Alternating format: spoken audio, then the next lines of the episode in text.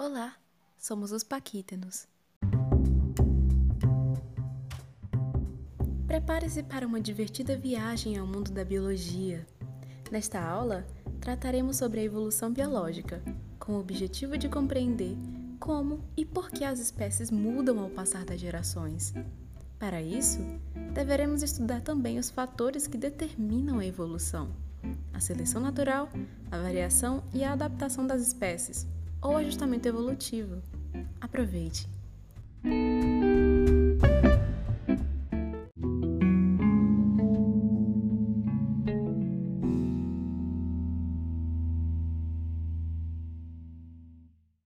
Ao observar um ambiente natural, como a floresta amazônica, percebemos que os seres vivos, tais como as árvores, são adaptados às condições físicas do ambiente, como o regime intenso de chuvas e o clima tropical úmido.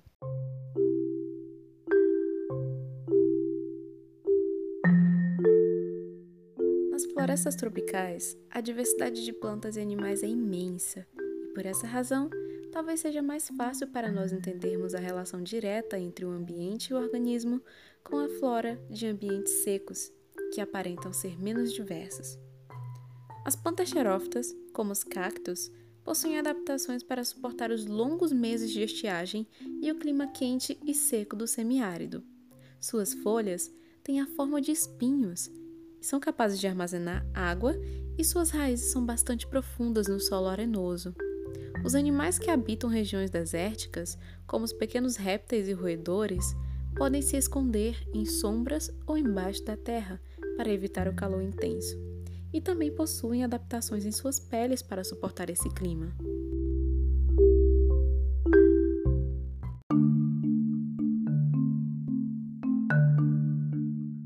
Agora podemos nos perguntar: por que os seres vivos parecem perfeitamente adaptados ao seu hábitat? Como ocorre essa adaptação? É de acordo com a vontade de um organismo de mudar? É pela necessidade de um indivíduo de sobreviver às condições do seu ambiente?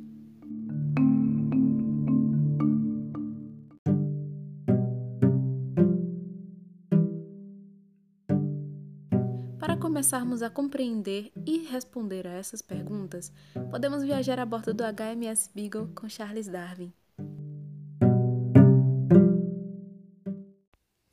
Em sua viagem ao redor do mundo, Darwin notou que vários organismos vivendo em ilhas diferentes de um mesmo arquipélago, em Galápagos, tinham formas diferentes.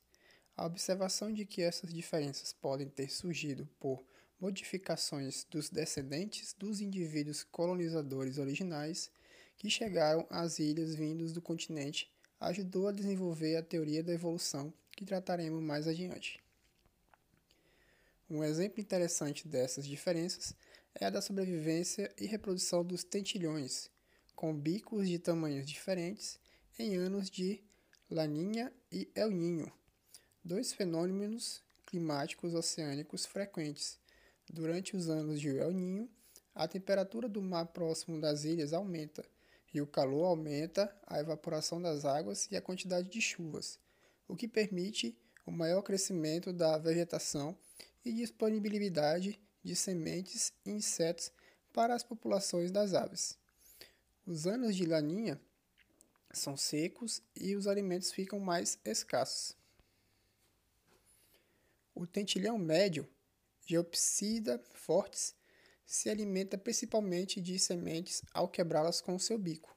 Durante os anos de seca, o Laninha, em 1970, as sementes se tornaram escassas e os que restaram eram duras de se quebrar, de modo que essas aves evitaram comê-las.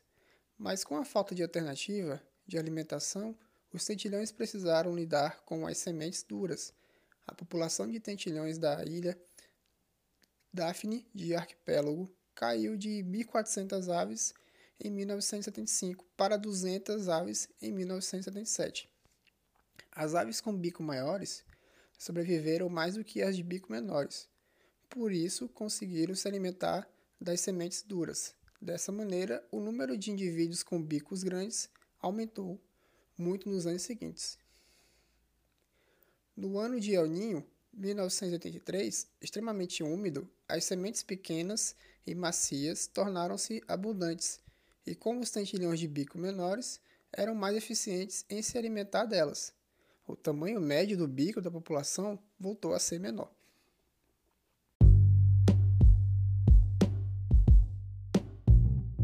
A partir desse contexto, definimos o conceito da teoria da evolução, proposta por Charles Darwin em 1859. Trata-se do processo de mudança, seja positiva ou negativa, de uma espécie ao longo das gerações por meio da herança de características que são continuamente selecionadas naturalmente ao acaso e ajustadas ao ambiente, o que inclui as condições físicas, recursos alimentares e interações entre as espécies que ocorrem nele. Aqui, os indivíduos mais adaptados ou ajustados ao meio sobrevivem com mais sucesso, reproduzem-se e deixam mais descendentes em comparação aos menos adaptados. A tal lei do mais forte sobrevive não é verdadeira para a biologia, e as espécies não mudam pela vontade própria dos indivíduos ou por determinismo, e sim ao acaso. Dessa forma, vemos que não é possível compreender o processo e nem os resultados da evolução analisando apenas o indivíduo, e sim as populações das espécies, considerando também o ambiente e suas variações.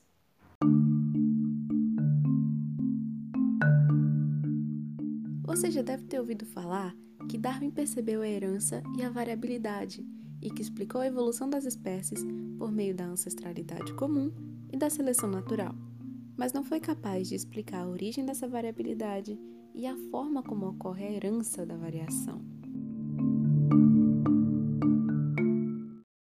Também já deve ter ouvido que Mendel trouxe essa resposta que Darwin falhou em obter por meio da teoria cromossômica da herança. Bom, é justamente pela complementaridade entre as duas teorias e a partir dos conhecimentos mais recentes sobre variação genética, mutação e recombinação que, a partir da segunda metade do século XX, desenvolveu-se uma teoria da evolução moderna e mais completa, o neodarwinismo.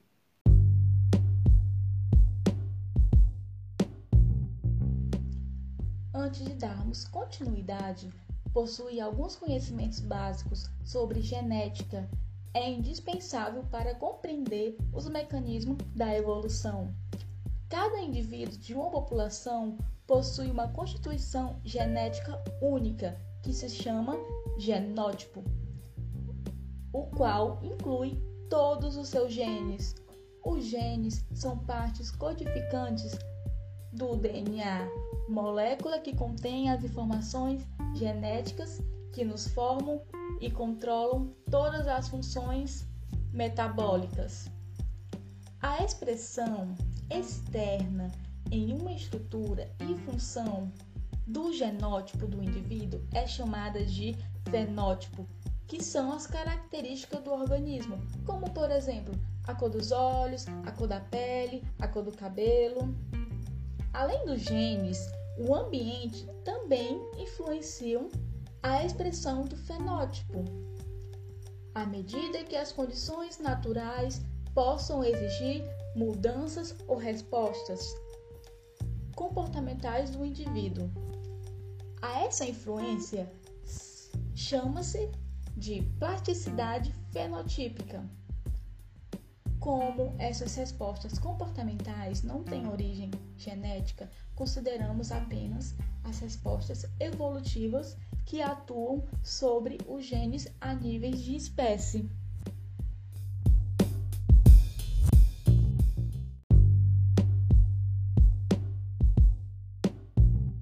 Um gene específico possui formas alternativas denominadas alelos que podem produzir diferenças notáveis no fenótipo, como no sistema ABO de grupos sanguíneos humanos, em que três alelos determinam quatro tipos sanguíneos, tipo A, B, AB e O, e seis possibilidades de genótipos diferentes.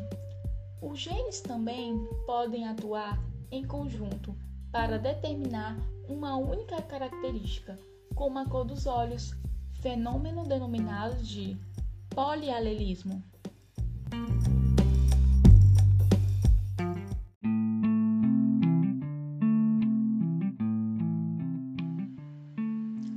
Todos os indivíduos gerados por uma reprodução sexual em que ocorre a união de gametas dos pais ou genitores têm duas cópias de cada gene, uma de cada genitor. Se as duas cópias do gene forem iguais, o indivíduo é homozigoto, podendo ser homozigoto dominante ou recessivo. Se o alelo do gene forem diferentes, o indivíduo é heterozigoto. No caso dos nossos grupos sanguíneos, o indivíduo heterozigoto expressa um fenótipo intermediário e codominante AB, ao invés de expressar apenas a característica dominante.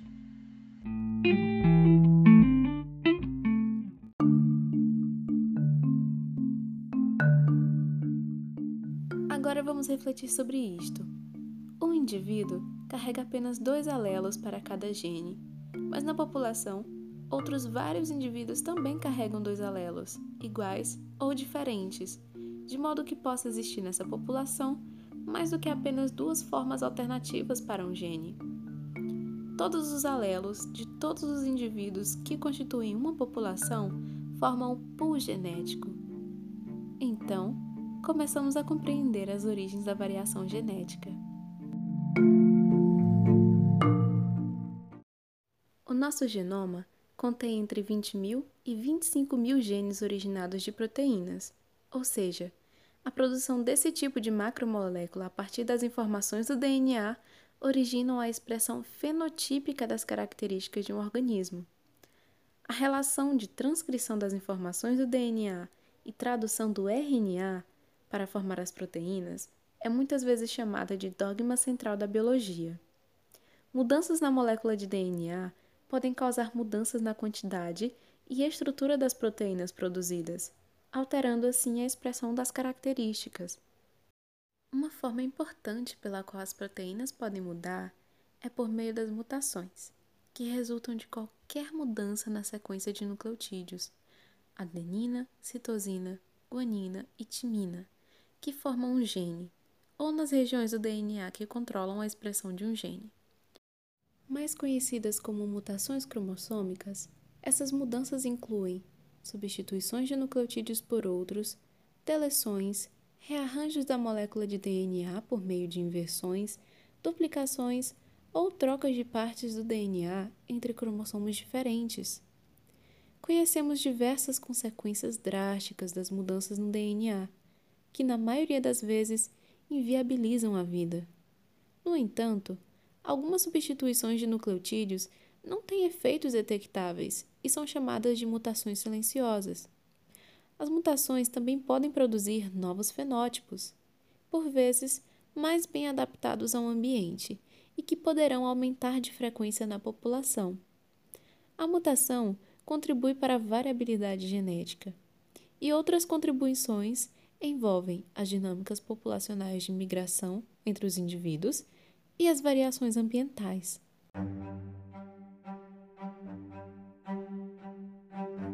Um exemplo de como as migrações afetam a variabilidade é o dos lobos na Europa. Por conta da caça exploratória, os lobos quase desapareceram da Península Escandinava, no norte da Europa, na década de 1960. Em 1983, um único e pequeno grupo de lobos reprodutores foi descoberto numa região a 900 quilômetros dos grupos mais próximos e conhecidos da Finlândia e da Rússia. A população escandinava tinha apenas um casal reprodutor e o grupo não passava de 10 indivíduos até a década de 90.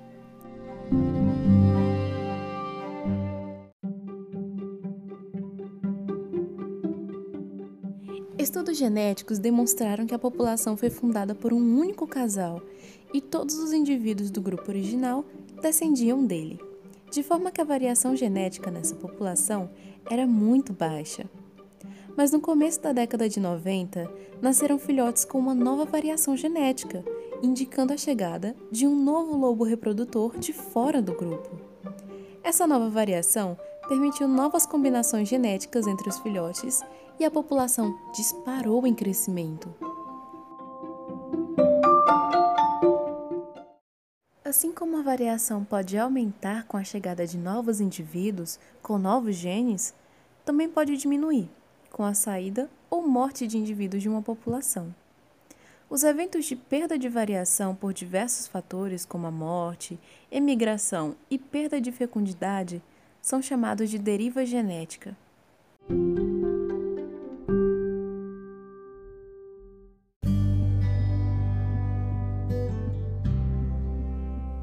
De acordo com o neodarwinismo, indivíduos com uma determinada constituição genética podem produzir um número maior de descendentes do que outros, pois a presença de características mais vantajosas tem como consequência uma maior sobrevivência do indivíduo e seu sucesso reprodutivo. Assim, algumas variações de genes ou características que permitam que o indivíduo se reproduza mais são passadas adiante para outras gerações com mais frequência do que outras e se tornam mais comuns na população. As mudanças são percebidas lentamente na população, ao passo que gerações de pais são substituídas pelos seus filhos. Essas características são chamadas de adaptações evolutivas, e o processo de aumento delas da população se chama adaptação. A evolução da população e as respostas adaptativas dos indivíduos oferecem a capacidade de uma espécie se adaptar às condições ambientais variáveis. A evolução é qualquer mudança no pool genético de uma população, e o processo de mudança evolutiva ocorre pela seleção natural da variação genética herdada. Pelo que vimos até aqui, a evolução por seleção natural se sustenta em três pilares: a variação entre os indivíduos, a herança da variação e as diferenças na sobrevivência e sucesso reprodutivo por causa dessa variação. Essas diferenças também são chamadas de ajustamento evolutivo. A seleção natural pode influenciar a distribuição das características da população de três maneiras: de forma estabilizadora, direcional e disruptiva. Dependendo de como o ambiente e suas condições variam ao longo do tempo e do espaço. A seleção estabilizadora ocorre quando os indivíduos com fenótipos intermediários ou médios têm sucesso reprodutivo em taxas mais altas do que aqueles com fenótipo extremos. Há exemplo da altura dos seres humanos, em que a maioria da população possui uma altura média, enquanto os indivíduos extremamente baixos ou extremamente altos são menos comuns. Esse tipo de seleção tende a ocorrer quando o ambiente não varia muito, de modo que pouca mudança evolutiva aconteça. Também é por meio da seleção estabilizadora que a variação genética danosa é varrida para fora da população. A seleção direcional ocorre quando os indivíduos mais ajustados ao meio têm fenótipos mais extremos do que a média da população, e com o aumento da frequência desse fenótipo pelos descendentes desses indivíduos, mais bem adaptados. A seleção se desloca para um novo ponto ótimo de distribuição e volta a ser do tipo estabilizadora, como veremos adiante no caso das mariposas de pimenta, esse tipo de seleção resulta na substituição de uma característica mais comum na população por outra. A evidência é mais as mudanças evolutivas ao longo das gerações. Podem acontecer situações em que os indivíduos de fenótipos extremos são mais bem ajustados do que aqueles com fenótipos intermediários. Nesses casos, temos a seleção disruptiva, que favorece os extremos e tende a aumentar a variação genética. Esse tipo de seleção tende a ser atípica e relativamente incomum.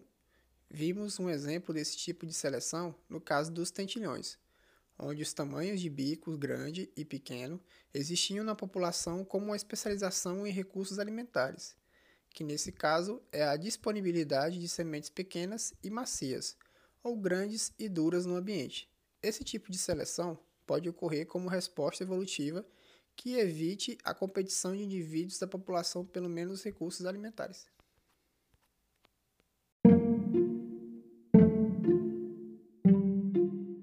Vejamos um exemplo que facilite essa compreensão.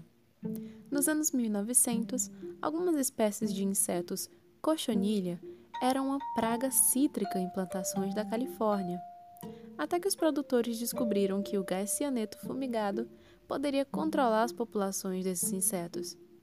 após vários anos do uso dessa substância, o gás passou a matar menos insetos e a cochonilha tornou-se uma praga novamente.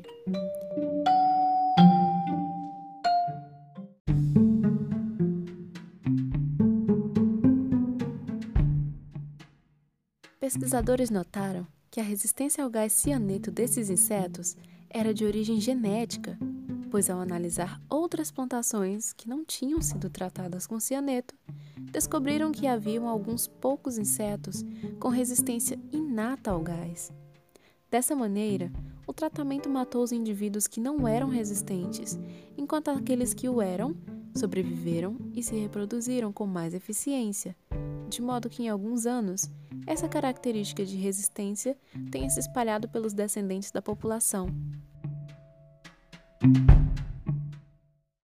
Esse evento de seleção natural se assemelha muito ao que ocorre com as bactérias. A ação de antibióticos elimina as bactérias menos resistentes, enquanto que as de maior resistência sobrevivem e deixam mais descendentes com essa característica.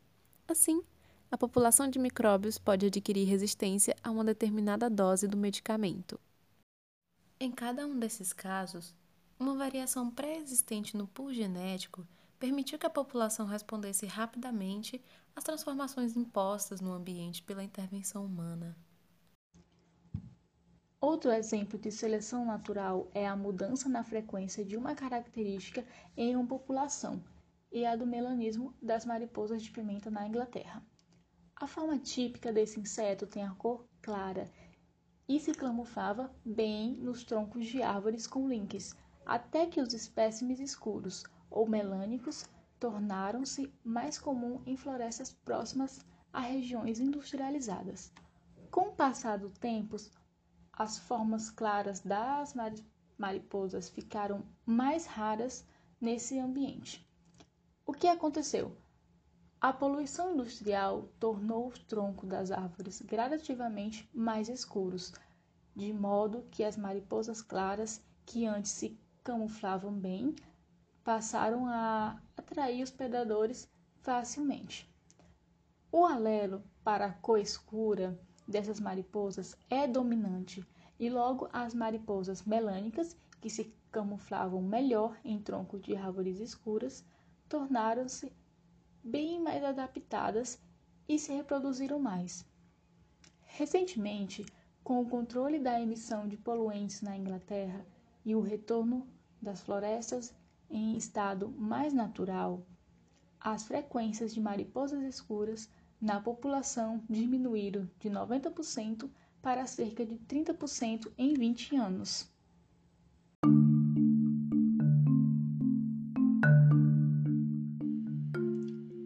Perceba que a seleção provocou uma resposta evolutiva rápida, que ocorreu num curto período de tempo. Quando a pressão seletiva do ambiente é forte, a resposta evolutiva pode ocorrer em poucas gerações, desde que os genes com ajustamento ou adaptações maior estejam presentes no pol genético da população.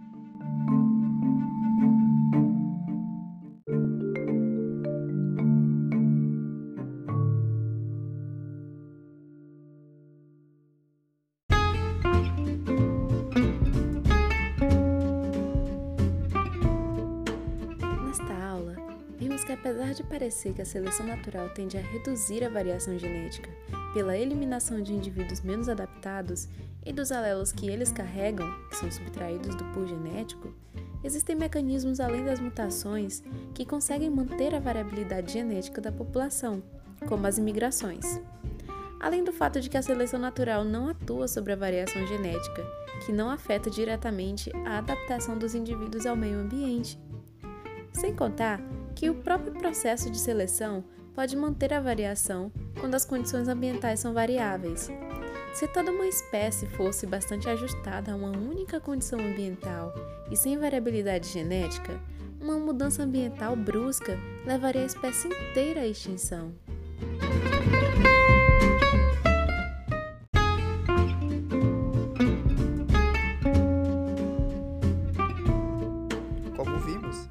Evolução é um processo complexo e seus mecanismos são diversos e dependentes de fatores muito variáveis. Mas a compreensão desse processo não se faz apenas observando os seus resultados, e sim pela interação desses fatores, como observamos. Nesta aula, você conhece brevemente os principais conceitos acerca da evolução e seus mecanismos, além de exemplos que evidenciam a ocorrência da evolução, como um processo contínuo, visto até mesmo na atualidade. Esperamos que você tenha aproveitado essa viagem ao mundo da biologia. Agradecemos pela sua atenção.